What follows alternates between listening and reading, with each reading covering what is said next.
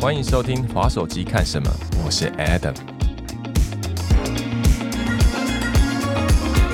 欢迎今天的来宾 Stanley。哎，大家好，我是史丹利。OK，Stanley，平常嗨滑手机的时候最常看的是什么？很多哎、就是就是一般社群软体当然会看，就 IG 啊，或是 Facebook 之外呢，然后 Twitter 偶尔会看之外呢，PTT、D 卡新闻网站都会看。对，哇，很多哎、从 PTT、d c a r 那你爬 PPT 的时候，所以你也是资深乡民哦。对，但是我是几乎不留言的那一种，我只因为我主要看这些，我会想知道大家在讲什么的。但有什么特别的版区吗？因为我们都知道，不管 d c a r 也好，还是 d c a r 的话，就是最有名的就是那个啊西施版，OK OK OK，那因为这一题就会带到说，那你从什么时候？因为我们都知道你是个日本通嘛，嗯。那你第一次接触日本文化的时候是启蒙的日本文化是什么？启蒙哦，应该是从小吧，真的是从小啊，就是也是可能是因为爸爸或爷爷喜欢，真对，因为对，因为我我爷爷是在日本念过书的，是在日本念过大学的，然后是然后所以也是因为爸爸跟爷爷爷爷喜欢，然后因为这样呃被感哦染，那你家庭接触日本文化的话，其实还蛮蛮早远的。但我蛮好奇是那是什么元素，在当时是什么样的日本元素影响你？一个是音乐啦，其实我也不知道为什么我从小就很喜欢听日本听演歌长大的，演歌也有，对，演歌也有，对。然后后来，后来也是会自己去找日本的流行音乐，对。印象中，我第一张的日本的自己去买的日本的卡带的专辑是一个叫 Zoo 的团体，然后是一个跳舞的团体。然后，当大家可能不知道，但是因为他到后来不是有一个叫风浪兄弟的团体，对对对，风浪兄弟组成的那个人就是以前 Zoo 的其中一个人，他是过了哦好、过了好久之后，他突然就组了一个风浪兄弟这样的，买第一张卡带应该也也小学吧，呃，应该是小学的时候，所以小学那时候就在买日本专辑了。对，而且是录音带，并不是 CD 哦。对对对对，所以你的房间会贴满日本偶像的海报吗？那 应该不至于什么吧？东山纪之啊？哦，对对对，少少年队的时候，对对少，我现在还是可以记得东山纪之、紫草克修跟锦之一归，就是对，就是少年队那三个有弄弄发型吧？啊，没没没办法，那时候你知道还有法镜那种，对，所以一开始是接触日本的流行音乐文化，然后日本小时候家里日面本的节目，对啊，然后那时候就是可能大家小时候都有一样的，就是爸爸很爱看志村，志村大爆笑，对对。没有，因为因为讲到至尊大爆笑，让我想到现在的脱口秀。其实以前我没有嘛，现在的脱口秀我觉得很棒。以前我们那个时候真的很很贫乏，真的就是很贫乏，只能看至尊大爆笑。然后后来就是才会有那个黄金拍档，是在学至尊大爆笑的。对对对，我们好像老人在忆当年。对对 OK，那我比较好奇是，那比较严肃又有规则的方式去探索日本文化的时候，又是什么时候？因为刚刚那有点像是我是有兴趣，是被感染的，对，那时候是被感染的。那当有计划的时候，是什么样的原因去探索的？应该是说以前就是还没有网络、还没有发达的时候，我会自己去买日本的杂志，啊自己看买日本杂志。然后其实日文也没有多多厉害，那时候可能连五十音都不太懂，懂就是看汉字啊，然后看图片这样。懂这样虽然说我看不懂，但是我会我会觉得好好好看，我会觉得好好看。那那时候你研究是属于什么？因为日本就是举个例嘛，那时候台湾有很多引进是研究日本的穿搭、啊，对穿搭比较多。哦，所以那时候有那时候是看穿搭比较多，穿搭 man man's uno 还是 man's 什么什么？对 men's no no man's men's no no man's no no 不是 uno 是台湾的，对对对 men's no man's no 对。No no 嘛，对，然后后来后来就是刚好又是大学的时候，又很喜欢听，呃一样也是会看看日本音乐什么之类。然后毕业之后，因为进去刚好进去杂志社，然后所以有更多的管道可以看到。了解。那日日本的杂志的最应该说最经典的，像日本的动漫有影响你吗？哦，动漫当然有啊，动漫漫画动漫当然有啊，对，是从小如果你跟我讲任何一部动漫，我都是可以。那你 OK？那你怎么看现在？因为现在日本动漫跟以前我们在追的，不管在剧情也好，风格也好，你有有什么样你自己的观点吗？就是以前早期的，你说像那种，像我现在，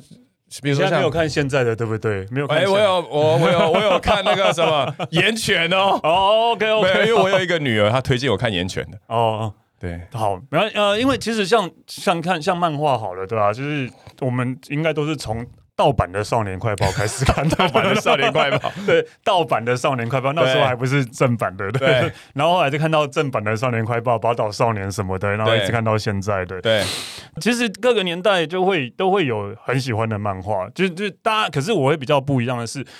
就是当大家喜欢《七龙珠》，当大家喜欢《灌篮高手》，这算是同一期的漫画？没错。的时候，我喜欢的是一个叫《神仙太保》的漫画。啊，会从后面拿出平底锅来。懂对，因为生鲜太保比较多，真的是日本的文化，日本的高中生的文化，然后就包包括后来的麻辣教师也是，嗯。对，也是都是比较像日本高中生文化，然后因为还有包含音乐的文化，对，哦，所以你还是还有穿着，对对。懂懂懂，你比较喜欢没有像那么猎奇的，像什么魔兽学院对啊，，那些当然都会看，但是就是你要有挑比较喜欢的，这对我印象最深刻神行太保我至少可以从那里面了解一些比呃日本的文化，我不可能从七龙了解日本人现在都会打破龟派气功，不可能啊，对对对对啊，所以就是会这样。所以基本上来讲，那你是什么时候开始把这个兴趣发展成你的职业的一块？其实我并没有说很认，一开始并没有很认真想要写旅游的东西。，对，然后只是因为在我出了两本书之后，就两本一开始就写一些就是比较北蓝一点的那种日常生活的那种杂技之后，然后要写到第三本书的时候，我突然跟编辑说：“哎，我不知道要写什么了，嗯因为我在在再写这个下去，我觉得有点我自己会觉得有点腻的啊。”然后后来两个人就在那边讨论，我们跟我这边一直在讨论。其实我因为编辑也是我呃本来很好的朋友，然后就是因为在那之前我们有一起去过冲绳玩。懂。然后在讨论的时候，我就只是突然就是靠腰了一下说，哦，好想去冲绳哦嗯之类的，然后就突然想到说，哎，那为什么都没有人写冲绳？对啊，那时候都没有人写冲绳，然后我想说，可是我觉得冲绳明明就很好，然后为什么就是没有人写？所以那我就说，那我们来出冲绳的书吧，就这那。那个时候在写《冲绳计划》这本书是，你已经造访过冲绳很多次还是一次还两次，所以是为了写这本书，然后彻底去了解整个对，彻底去了解，对，因为我真的觉得这个地方为什么没有人来，真的很可惜对。明明离台湾那么近，明明又是日本，可是大家那时候台湾人如果要去日本的话，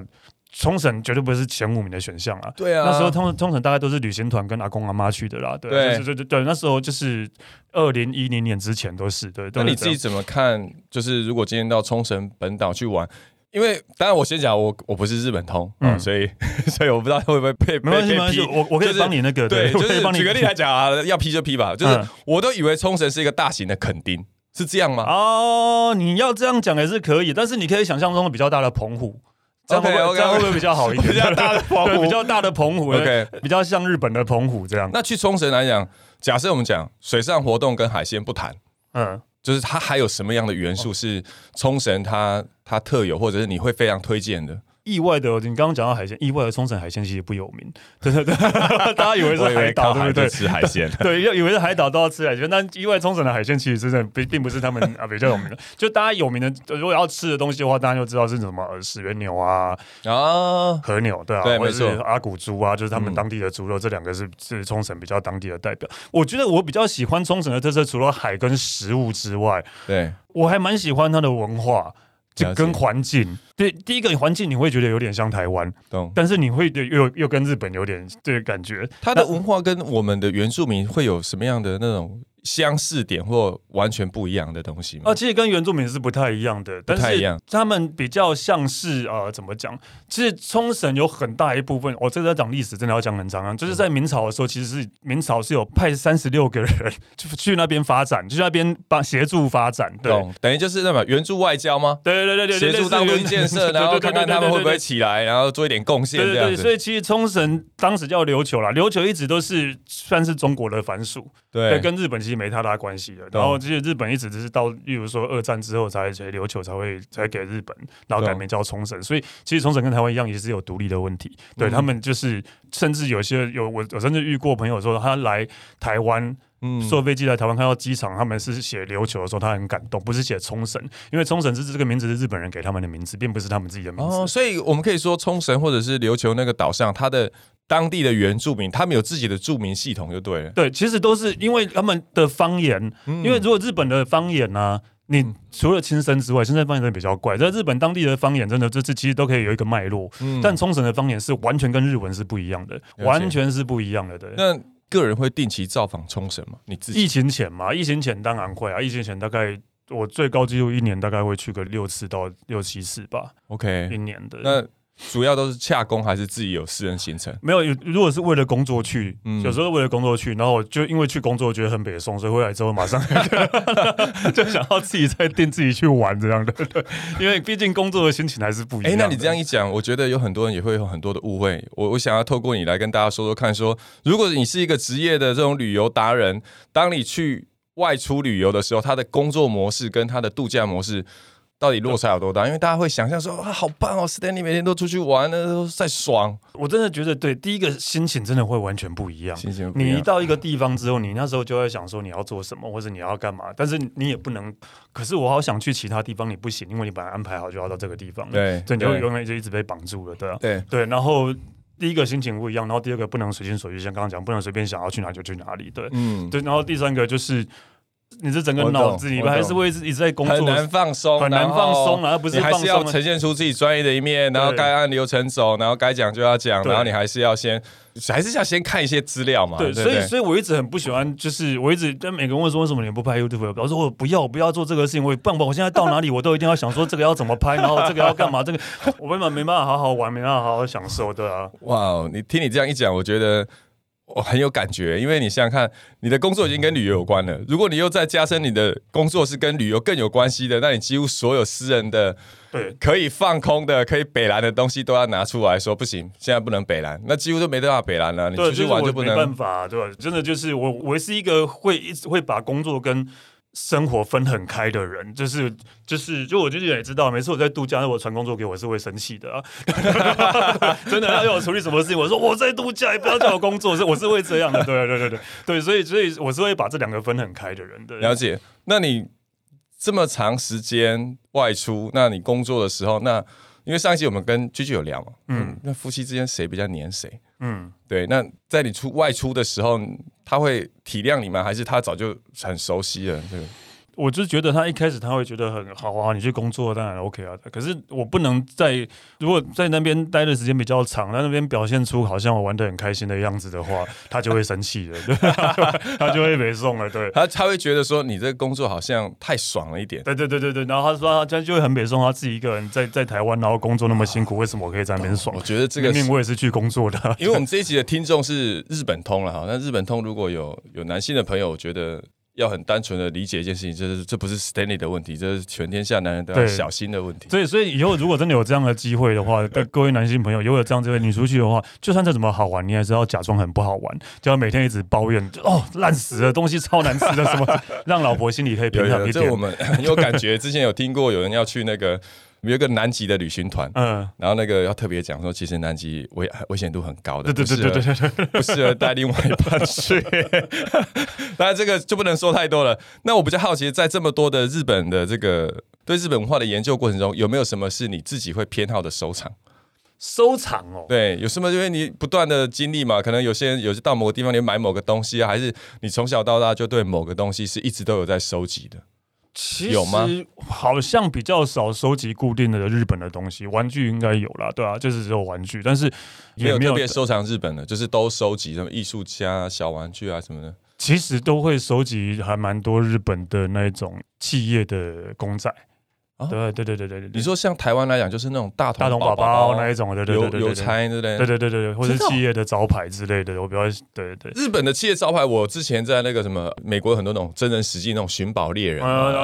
对对对对对对，但是日本的企业娃娃是例如像 Sony，大家不知道 Sony 有一个 Sony Sony 的宝宝吧？对啊，对对对对，那个对，这长什么样？手里宝宝，是长得怎么样？我现在我我我知道我知道日本有那个什么那个什么日本亲什么的一个，它那个很像婴儿的头啊，那个那个啊杯面日清杯面日清杯面对哦，我日清杯面有，但婴儿头跟日清杯面没有关系哦，还是那个叫明日清杯面啊，你说的婴儿头应该叫 Sunny Baby 啊，Sunny Angel 之类的，嘿对对对，那是是那个是哪？那个那个是企业品牌，那个不是是企业品牌，那个只是一个单纯的，那只是一个单纯的公仔对单纯的公仔，对所以企业的公仔除了 Sony 之外，还有什么是比较有名的？你自己就是呃比较有名的吗？对，就是我想想看哦，例如说那个大家有吃过，可能会是洋芋片，我忘记那有个叫什么名字了。有一个大叔，然后戴着帽子，然后胡子一圈的、那品，客吗？不是品客，品客也是日本的，对，也是日本的对，也是日本，或是森永有一只鸟，森哦永有一只鸟，然后大嘴鸟，对哦，对对对对对对对对对对对。哦，所以是所以是那个东西，所以你并并没有特别。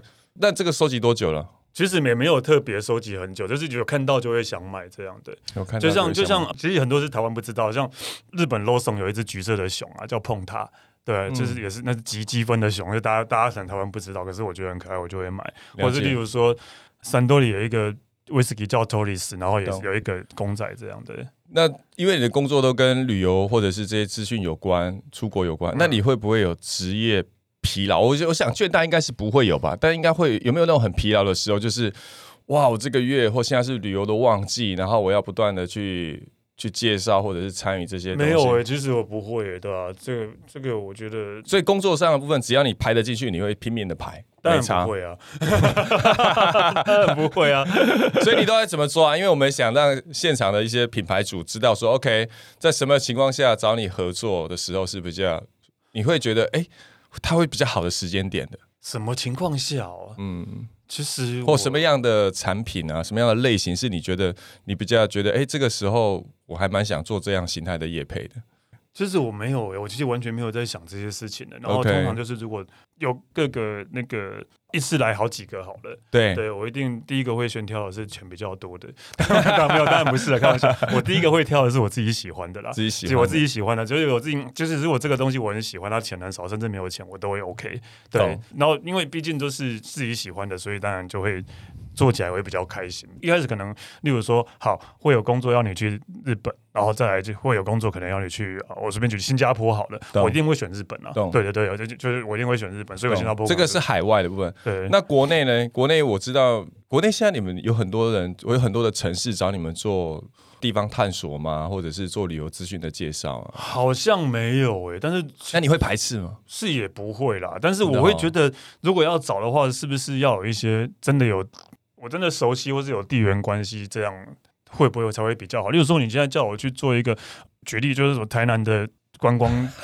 大使哈，我说我我甚至我不知道三年没去过台南，然后也叫我做个，我自己做起来我也很心虚啊，对对，就类似这个样子。但是如果做旅游行程介绍，你是可以的，店家才啊，点这当然真的可以可以的啊，这可以吗这些是当然也是要自己去过之后才会好啊因为我想在这边呼吁一下，就是因为 Stanley 这边是一个非常旅游的资深的旅游玩家啦。我觉得那台湾如果都还没有开始的话，我觉得因为台湾事实上有很多这种观光计划的，我觉得应该应该可以啊，啊，对我觉得我觉得可以，因为疫情的时候，我们也真的就是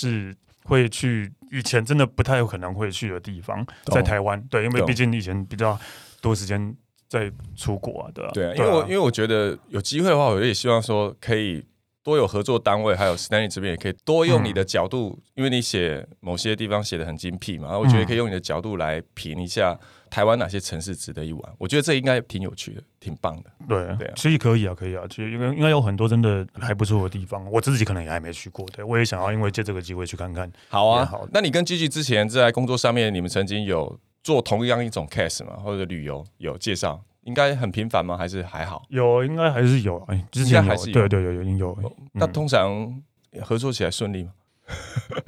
嗯，我不知道哎、就是我比较让他啦，然后我比较会听他的话，对。好，我们下一集为什么会这样问？我们下一集要邀请 Gigi 来现场，我们到时候看看 Gigi 跟 Stanley 他们在，因为我觉得你们两个都好热爱自由，我们看看你们这